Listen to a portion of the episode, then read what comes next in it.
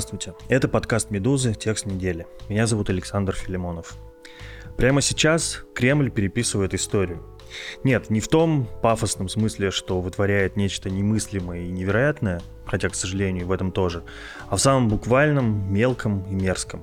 Если говорить в его же терминах, распространяет фейки и дискредитирует правду – Нынешние власти планомерно, задним числом подгоняют реальность под свою выдуманную, искаженную картину мира, пытаясь обосновать и узаконить собственное преступление. Уже практически каждое публичное выступление Владимира Путина сопровождается псевдоисторическим экскурсом, в котором путано отменяются общеизвестные факты и подтасовывается удобная ложь чтобы потом, например, заявить, что это вовсе не Россия напала на Украину, а ровно наоборот, Украина развязала войну. Точно так же сейчас переписываются учебники истории для российских школ, а для университетов создается новый предмет «Основы российской государственности». Патриотическая идеологическая дисциплина – прямая наследница научного коммунизма советских времен. Специальный корреспондент и политический обозреватель «Медузы» Андрей Перцев рассказывает в нашем подкасте о человеке, который по заказу Кремля курирует разработку нового курса для студентов – политтехнология Андрея Полосине.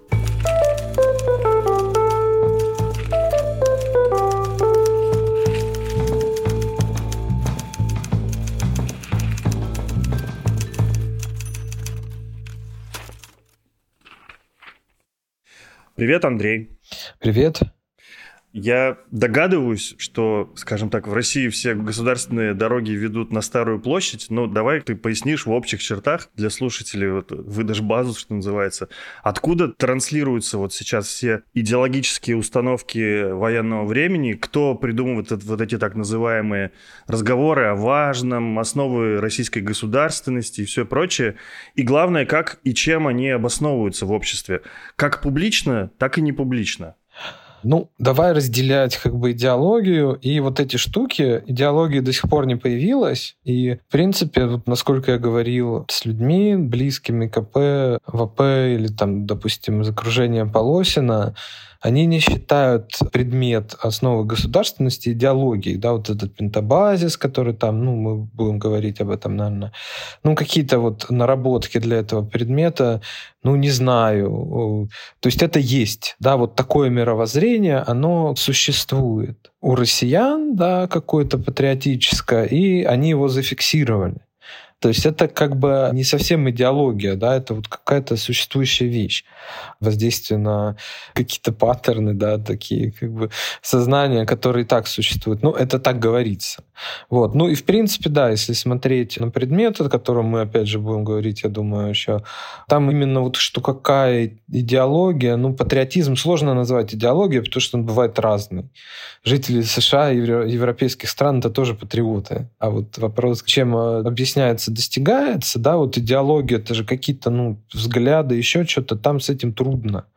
И про разговоры о важном. Разговоры о важном — это как раз э, скорее Министерство образования может при помощи управления общественных э, проектов АП, может не при самом великом, да. А вот новый предмет, да, это уже политический блок АП полностью занимался этим, мы про это мы и поговорим потому что про разговоры о важном, наверное, не надо говорить, ну, в смысле того, что это не Волосинское дело, да, это не дело блока Кириенко, короче, по большей части. То есть зафиксируем так, что с твоей точки зрения, ну и, видимо, значит, с точки зрения там, администрации президента, толком идеологии никакой нет в государстве. Но тогда зачем они вот это все придумывают? Чем они объясняют появление этого предмета?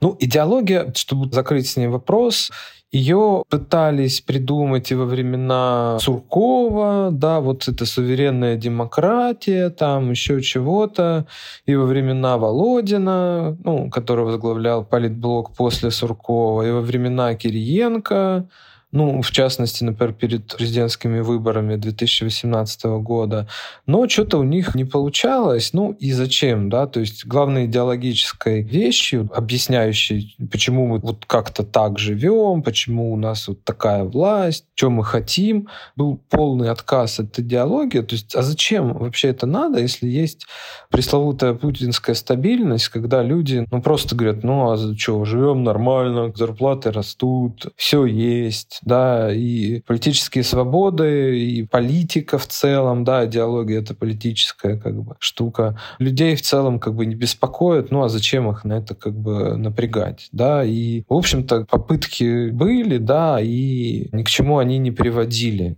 Но сейчас в условиях войны, кажется, она стала прям важна и нужна. Потому что надо больше объяснять людям. Да, это было после начала войны, да, идеологию войны какую-то пытались придумать объяснение ее, ну, то есть зачем это происходит, да, вот что это такое, чтобы как бы уйти от непонятной денацификации, демилитаризации, но это ничем не кончилось. Ее постоянно вспоминают до сих пор официальные лица. Ее уже успел Пригожин разгромить, да, заявив, что если это цели войны и вторжения, то результат оказался полностью им противоположный. Но вот ничего вместо этого не придумали, да, никакой идеологии вместо этого не придумали. И, видимо, идеологию, вот, набор взглядов, да, убеждений, скорее всего, заменят вот этим вот патриотизмом, который свойственен российской цивилизации, да, ну и как бы база, обкатка этого дела, это вот как раз вот этот новый предмет основы российской государственности, разработки которого «Медуза» писала еще осенью. Вот он 1 сентября будет. Студенты услышат его первых курсов в первом семестре, все студенты российские. Вот это такая как бы обкатка этой ну, квази-идеологии, наверное. Хорошо. Расскажи, пожалуйста, про, собственно, нашего героя Андрея Полосина. Откуда он взялся и чем примечательна его биография? Андрей Полосин – это достаточно близкий соратник Сергея Кириенко, такой политтехнолог старой школы, занимавшийся выборами еще в 90-е, еще в 90-е широко в этом преуспевший. То есть у него уже в конце 90-х была компания, которая нанимала технологов, да, то есть он не только вот ну, не знаю, э, такой экскурс технологически небольшой, да, вот есть политтехнолог, может, он достаточно известный, у него есть как бы менее известные товарищи, которые выполняют функции, не знаю, там, инструктажа агитаторов, найма агитаторов, значит, построение вот этих сетей сторонников, там, поиск среди старших домов каких-то активистов, там, ЖКХшных, да. Есть в команде райтер, который делает листовки, готовит материалы, есть человек, который договаривается со СМИ, да, ну, то есть разные люди, вот. Ну, и, как правило, вот есть такая команда, и она работает на выборах, вот наняли ее, да, грубо говоря, на губернаторские выборы или какая-то из партий на выборы в парламент одного из регионов. Вот она работает, и все. А у Полосин как раз была и своя команда, в том числе, и вот у него была компания, в которой состояло несколько таких команд. Да, то есть он мог оставить технологов в несколько регионов. То есть уже был заметным игроком на этом политтехнологическом рынке. В то же время, в 90-е, да, он познакомился с Александром Харичевым. Сейчас Александр Харичев, это тоже близкий соратник Кириенко, работает главой управления Госсовета. Если кто-то слышит впервые или еще что-то, ну, по сути, это как бы главное политическое ведомство сейчас, да, не управление внутренней политики Кремля, да, а политикой занимается большое управление Госсовета. Ну, идеологическими вопросами, кадровыми вопросами, выборными вопросами в большинстве случаев занимается УГС, УГС Харичев. Вот они познакомились, работали компания СПС в конце 90-х годов, Лидером был Кириенко и, видимо, может, одним из основных спонсоров. Харичев и Полосин там были не главные, да, то есть главные там были Глеб Павловский и Марат Гильман, но вот, вот этим полевым направлением, да, там, построением сетей сторонников, агитаторов, вот это все занимались как раз Харичев и Полосин. И так получилось, что Харичев остался при Кириенко, работал в полпредстве в Приволжском округе, Потом он был заместителем начальника УВП в Сурковском политблоке администрации президента, отвечал вот за региональную политику, за региональных кураторов. При нем Полосин пришел на должность советника, ну и работал с ним да, по региональной тематике возник конфликт да, между Сурковым и Харичевым. И, в общем, харичевская команда была подчищена, все эти люди, которые пришли с Харичем, были уволены из АПЛИС, политики, так скажем. Да. Полосин на тот момент был зампредом правительства Бурятии. После конфликта Харичева и Суркова он был ну, не то, что уволен, да, он говорил, что я в Бурятии надолго, а потом через полгода быстренько уволился, потому что покровитель его покинул АП, политблок, соответственно, он не мог больше работать. Харичев ушел в РКС, это структура Виксельберга, олигарха, заниматься GR, и Полосин с ним тоже стал заниматься в РКС GR. Потом Харичев перешел в Росатом, главой департамента по регионам, и Полосин стал его замом. Да, вот снова. Харичев ушел в АП вслед за Кириенко. Кириенко возглавлял Росатом. Ну, а Полосин остался главой этого управления. Да, он повысился и стал заниматься в Росатоме вот этими делами. Хотя ходили слухи, что он уйдет в АП. Почему? Потому что Полосин считается интеллектуалом, человеком не чуждым науке и, в общем, таким, ну, типа мозгом, да, вот Харичева, уж не знаю, Кириенко, наверное, считает, что он сам очень умный человек. Но, во всяком случае, такой как бы идеолог при Харичеве. Да? Идеолог, может, не в самом как бы, высоком смысле, но вот такой как бы, человек, который работает со смыслами, с культурой, еще чего-то такое. Потому что вот в Росатоме Полосин отвечал за взаимодействие с вузами, в том числе, с учреждениями культуры, занимался и образовательными, и культурными проектами. Ну, соответственно, видимо, в АП занимался бы он примерно тем же идеологией, но вот на какой-то момент он остался в Русатоме присматривать от Кириенко. Ну вот понадобился при разработке нового предмета, да, потому что, с одной стороны, он политтехнолог, с другой стороны, доктор наук, автор достаточно вменяемых статей по политологии, человек вписанный, в общем-то, в вузовскую культуру, да, потому что он профессор МГУ, потом был он в МИФИ, тоже сотрудником, в общем, как бы не чуждый этому всему человек. В итоге вот он сейчас ушел из Росатома, получил пост проректора РАНХИКС. Вот я как раз хотел тебя спросить, а насколько я понял, он себя позиционирует скорее как технократа, а не гуманитария, как он сам говорит. А мы знаем что-то про его какие-то вот личные воззрения, раз уж вот он сейчас выдвинулся на такую должность одного из главных идеологов Кремля. У Полосина, я так понимаю, очень лобильные такие не мировоззрения, да, а то, что он говорит. Потому что, например, он в публичных выступлениях говорил, что он инженер, и вроде как на сайтах на некоторых есть упоминание, что он учился в дорожном университете. Но, например, в официальной его биографии на сайте Росатома об инженерном образовании, каком-то опыте работы. В технической сфере не было вообще ничего, да, возможно, он не хотел, чтобы об этом особо знали. То есть получается, что вслед за инженерным образованием, о котором мы знаем с его слов и из публикаций на некоторых сайтах, он получил психологическое образование, потом защитил диссертацию доктора психологических наук, а, например, на сайте СОТа, да, потому что, ну, это слухи были, да, не очень понятные. Газета «Ведомости» летом прошлого года опубликовала такую информацию, причем сам Полосин, по сути, ее подтвердил, что он станет деканом факультета политологии в Вышке. И издание «Сота» сделало про это материал, что Полосин приходил поговорить со студентами. Ну, вроде как не то, чтобы он говорил, что он вот прям возглавит, еще что-то. Ну, пообщаться, да, и он должен был там вести один из предметов по политологии. Это я от преподавателя вышки одного знаю. В рамках ли предмета он с ними общался, в рамках ли прощупывания почвы о переходе на пост декана, не знаю. Там он в беседе якобы называл психологию чуть ли не лженаукой. Хотя сам получил психологическое образование, да, и в том числе как политтехнолог он позиционировал себя, насколько я знаю, в 90-е, как вот человек, который очень хорошо знает психологию, да, и поэтому может воздействовать на умы людей, работать с ними, все такое.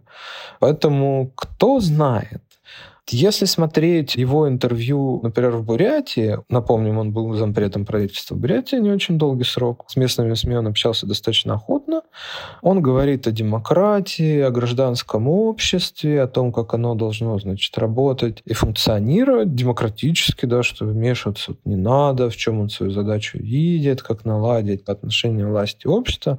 Все очень хорошо, травоядно. Настоящий демократ, да, просвещенный человек.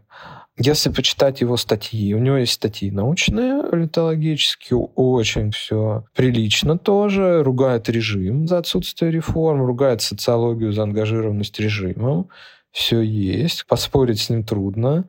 Цитируют западных политологов, социологов, цитируют уважаемого Владимира Гельмана, не путать с политтехнологом Маратом Гельманом, политолога Владимира Гельмана. В общем, все хорошо. Но тут в принципе, я просто видел осенью прикидки того, на какие блоки будет поделен предмет, что будет проходить. Было все достаточно прилично. То есть вполне возможно там какая-то и патриотически пропагандистская, да, не идеологическая, пропагандистская составляющая, может быть, там и предполагалась, но, в общем, там ну, как бы вот блок, посвященный истории, блок, посвященный внешней политике, культуре, правда, называлась культурный код, неважно, модное слово, хорошо, культуре, ну, как бы понятно, что промывка мозгов, но как бы достаточно прилично, да. Соблюсти как бы вот какое-то приличие, да, что это было бы не совсем ужас ужас, а просто, наверное, ужас, да, Андрей Полосин хотел. Но то, что мы увидели, да, это явно концепцию доработали заказчики. Ну, скорее всего, понятно, Путина эти все вопросы воспитания молодежи, детей очень интересуют с пионерами, да, вот это все лидеры России, он этот конкурс очень любит, Кириенковский. Все вот это ему нравится. Наверняка посмотрели и какие-то товарищи из Совбеза, возможно, и Ковальчуки, да, потому что, ну, Кириенко с ними связан, люди тоже как бы идеологии не чуждые. И, в общем, в предмете появились и Гумилев, и российские славянофилы, и консерваторы, и Бердяев. Этого много. Это именно в части истории, значит, цивилизационный подход, что Россия цивилизация в первую очередь, а остальное как бы так. Ну, то есть, чтобы студенты изучили цивилизационный подход. В чем он как бы кратко состоит? Это и Шпенглер, и Гумилев тоже, и Тойнби, в общем, и западные, и наши философы, историки да, об этом говорили в определенный момент. А в том, что на Земле действуют цивилизации, да, у каждой свой срок жизни, они зарождаются, растут, входят в фазу расцвета, потом начинается фаза упадка, потом они умирают. Да, и в фазе расцвета, значит, в фазе роста цивилизация имеет наибольшие возможности, ну, а умирающая, да, она отживает, теряет позиции и так далее. Нашему руководству очень близко, когда мы слышим про то, что вот все, Европа умирает, а вот Россия на марше, это Путин не раз говорил, это вот оно, да, это цивилизационный подход, который объясняет, почему Россия должна быть лидером. Да, мне действительно очень понравилась эта фраза, там, которая у тебя приводится формулировки, там, что, значит, западноевропейская цивилизация, она уже в упадке, а мы не достигли еще своего пика, и мы на марше развития. Это цитата из Путина. Да, это очень удобная концепция для оправдания всего, потому что если мы будем внимательно следить за Владимиром Путиным, его выступлениями за последние вот эти все два десятка лет, что он правит Россией, да, он как бы он решает одни и те же проблемы всегда и дает одни и те же поручения, типа там переселить всех граждан из аварийного жилья. Вытащить из трущоб. Да-да, вытащить из трущоб, только трущоб с каждым годом все становится больше и больше, и проблема не решается. Зато всегда можно сказать, что мы на самом деле на марше развития и не достигли своего еще пика, да. Ну, просто не достигли пика, да, Европа как бы в силу естественных причин умрет, да, а мы в силу естественных причин будем... А мы в рай, как известно. А мы в рай, да. Так что вот это добавилось явно к соответствию со вкусами руководства страны, Путина и, возможно, других людей, которые придерживаются вот тех же взглядов. Да, они очень удобные. Зачем что-то делать, да, достигать каких-то успехов, самим к чему-то стремиться, если нам и так все упадет в руки, потому что мы молодая цивилизация, и мы просто должны подняться, да, а, ну, наши, типа, враги Европа, там, англосаксы, Запад должны прийти в упадок, да, и сами умереть, потому что им время пришло это сделать. Это очень удобная философия, и вот ее вот преподавать, да. При этом там есть такая стыдливая оговорка, что без стадиального детерминизма, надо об этом говорить в цивилизационном подходе. Ну, то есть об вот этих как раз фазах жизни цивилизации, что она зарождается, растет, приходит в упадок и умирает. Но как об этом говорить без этого, я с трудом представляю, потому что это база как раз цивилизационного подхода. Возвращаемся к нашему герою. То есть в соответствии со вкусами заказчика он вот переделал еще сильнее предмет из пропагандистского вообще в такой еретический, да, то есть в промывание мозгов. Любой каприз за ваши деньги. Получается, что да, да. То есть ты еще недавно писал про ангажированную социологию и цитировал модных социологов, философов, политологов и ругал режим за отсутствие реформ, а потом раз, и ты уже вводишь в программу Гумилева, славянофилов, религиозных философов, говоришь о российском мировоззрении, что у России особая миссия там спасать мир, спасать традиционные ценности, еще чего-то такое. И буквально ты, если вот посмотреть фотографию Полосина, а потом набрать в поисковике, например, либо Алексей Хомяков, это славянофил российский, либо Владимир Соловьев, религиозный философ, да, не тот Владимир Соловьев, не ведущий Владимир Соловьев, легко увидеть как бы внешнее сходство. Полосин отрастил длинные волосы, такой борода у него стала подлиннее. Хотя, если посмотреть его старые фотографии, да, явно ходил в хороший барбершоп, там такая тоже модная прическа была, прогрессивного такого чиновника модного. Но нет, сейчас как бы даже внешним видом он говорит, я вот такой. В образе Христа или рок-звезды. Пророка, да. Можно так сказать, да. То есть, в принципе, образ достаточно амбивалентен. То есть, можно увидеть в нем и философа-славянофила, ну, а можно, не знаю, Джима Моррисона, да. Тут уж кому как хочется, да. Заказчик видит скорее в нем как раз вот славянофила, такого философа, да. А вот в аудитории, в принципе, в молодежной, скорее скажет, ну, о, какой дядя, наверное, музыку любит. Но он и любит, да. Расскажи, пожалуйста, еще про более феерический аспект этого курса. Там третий раздел курса, который посвящен как раз-таки мировоззрению и российской идентичности, про эти все пентабазисы и вот это все прочее. Понимаешь, мне кажется, я уже знаю про пентабазис больше, чем разработчики курса и статьи о нем, потому что они толком не могут объяснить, что такое этот пентабазис, как бы что это. Ну, разумеется, это так и выглядит, потому что все, что написано, знаешь, как такая муть, которую надо просто зазубрить, сдать и забыть, грубо говоря. Ну, давай в стиле Мойша напел, да, Перцев напел. Пентабазис, как бы, это некая база, основанная на пяти точках база чего? Российского мировоззрения. Да? Друзья, может, нас слушают вузовские преподаватели, я вам расскажу, что такое пентабазис, чтобы попроще объяснить студентам. А это вот основа российского мировоззрения, которая базируется на пяти каких-то неких точках. Тут возникает некая как бы недосказанность, потому что там смешиваются мухи и котлеты, потому что там, значит, точки это какие, о которых они говорят? Это человек, семья, общество, государство, страна. И непонятно, почему мировоззрение должно, ну, додумаем за них, что в представлении россиянина вот так вот строится общество, да, что есть человек, потом следующая его ступень это семья, потом, значит, непосредственно общество, ну или как бы, не знаю, наверное, цивилизация, да, России, а вот россияне это кто? Это часть российской цивилизации. Вот мировоззрение их это, значит, основа этой цивилизации. Значит, как устроена российская цивилизация? Да, вот это человек, следующая ступень — это семья, следующее общество, потом государство, потом страна. Наверное, так. Интересное различие между государством и страной. Ну, государство — это власть, а страна, наверное, территориальные границы, да, и люди ее населяющие. В общем, недосказанность есть. И, соответственно, на каждом вот этом уровне есть вот некие ценности, которые соответствуют этому уровню. Человек, значит, созидает, созидание ему соответствует. У нас человек работает, причем на благо общества. Там подчеркивается, что россияне коллективисты, да, то есть не индивидуалисты, как на Западе проклятом, коллективисты. Вместе работают на общую цель. Семья – традиция, традиционная семья, все, знакомая риторика. Общество – это, ну, вот внутреннее согласие, да. Чтобы никто не раскачивал лодку, да. Да, политблок Кириенко любит еще слово сплоченность. Да, вот они про сплоченность общества говорят часто. Государство доверие Конститута. Россиян, то есть россияне у нас доверяют власти изначально, видимо. Тут проблемка, мне кажется. Ну, так вот, да, так.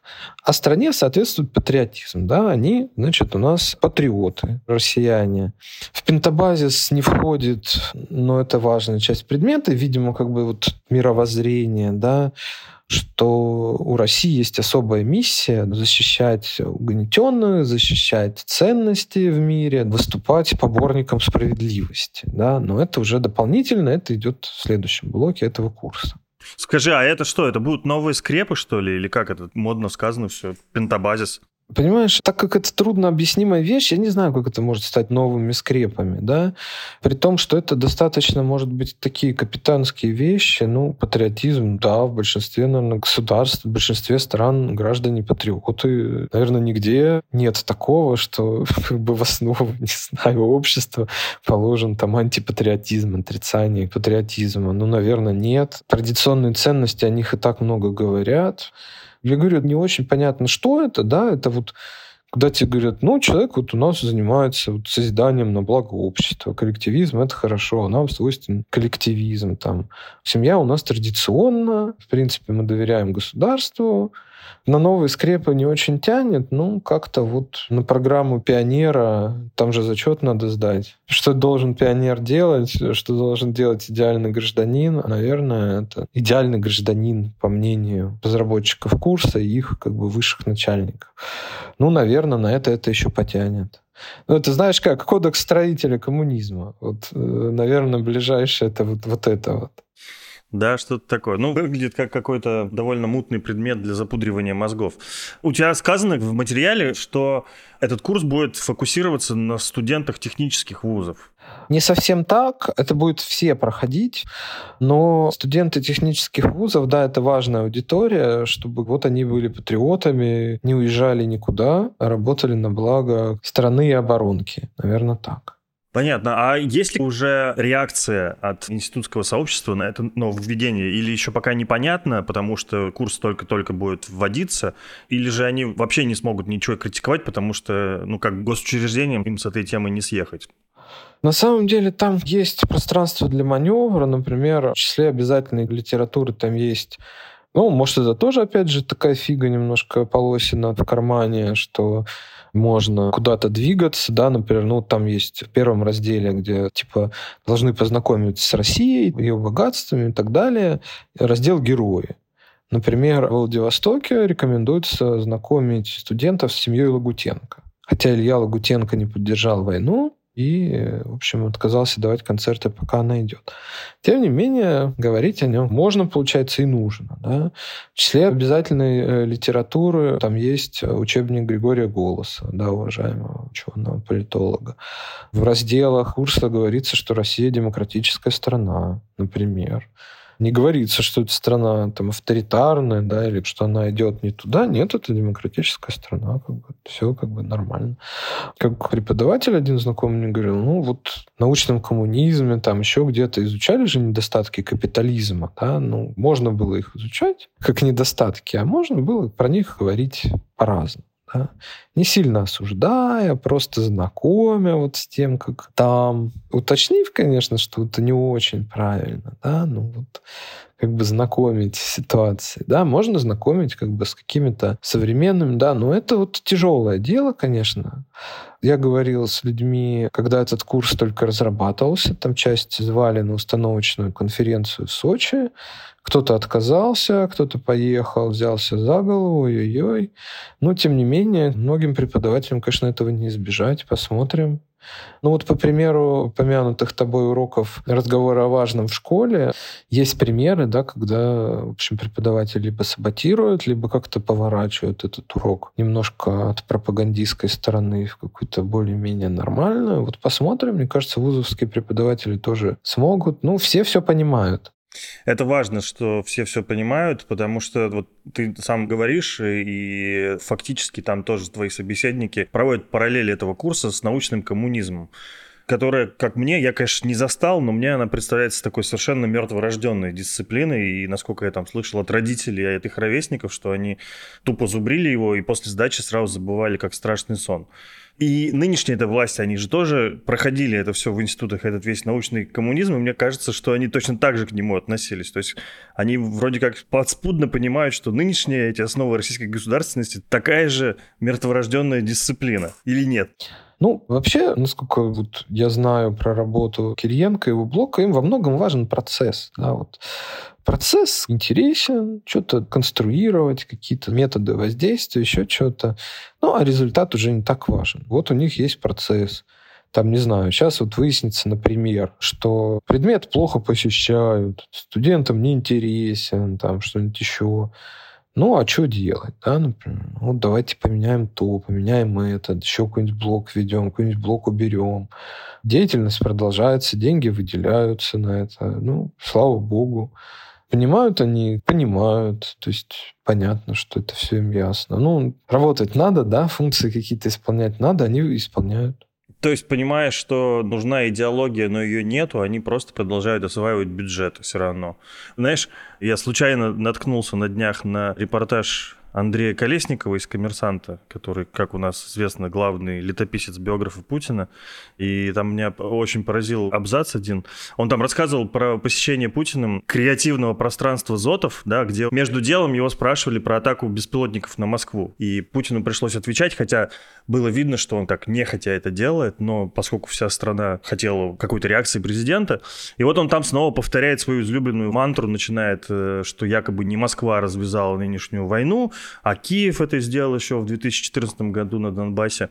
И дальше Колесников пишет такой удивительный, на мой взгляд, абзац, цитирую буквально, «Надо понимать, что Владимир Путин будет говорить это всегда. Это то, что не изменится ни при каких условиях. Россия не нападала на Украину. Вот версия, претендующая на каноничность в России. Именно это будут преподавать в младших и средних классах. В старших уже лучше не рисковать». То есть как бы даже биограф Путина намекает, что взрослые люди на весь этот бред уже не поведутся. Что, власти убеждены, что студенты всерьез будут это все изучать, что ли? Ну, слушай, какие власти? Да, ну, патроны Кириенко, Ковальчуки, который в том числе один из них возглавляет э, Курчатовский институт, да, и взаимодействует как раз с студентами, вот этими самыми технарями, в том числе, да, в рамках этого.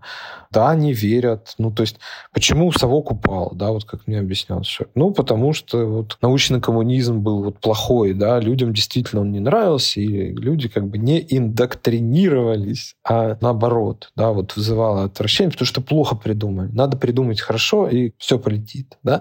Да, они так считают. Ну, то есть Путин верит в Гумилева, да, э, антинаучные как бы вот эти теории цивилизации на марше. Верит. Ну, вот они обслуживают, да. Ну, можно вспомнить такой вот, не то, что такой вот эгоист на себе сосредоточен, потому что это немножко продолжение, на самом деле, это две стороны одной медали.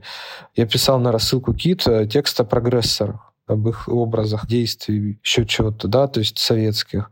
Ну вот они считали, что власть надо подталкивать к правильным решениям, постепенно менять, ну, как бы работает, в том числе на нее, там подействовать. Ну, а почему? Полосин тот же прогрессор, да, с одной стороны, он придумал предмет, а вот в нем Лагутенко есть, а вот там учебник голоса, да, потихоньку как-то и в хорошую сторону он влияет, да, вот я не исключаю, что он так думает и так себя оправдывает. Спасибо за внимание. Это был подкаст «Текст недели». Еще раз напомню вам, из-за того, что «Медуза» объявлена властями России нежелательной организацией, просим не репостить, не распространять ссылки и не переводить деньги «Медузе» даже из-за границы. Для граждан России это может грозить административным и уголовным преследованием. Прецеденты, к сожалению, уже есть.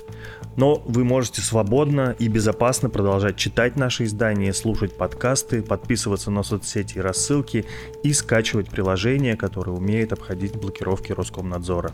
Если вы все-таки хотите помочь «Медузе», расскажите о ней своим иностранным друзьям и знакомым. Они могут оформить пожертвование редакции по адресу support.meduza.io.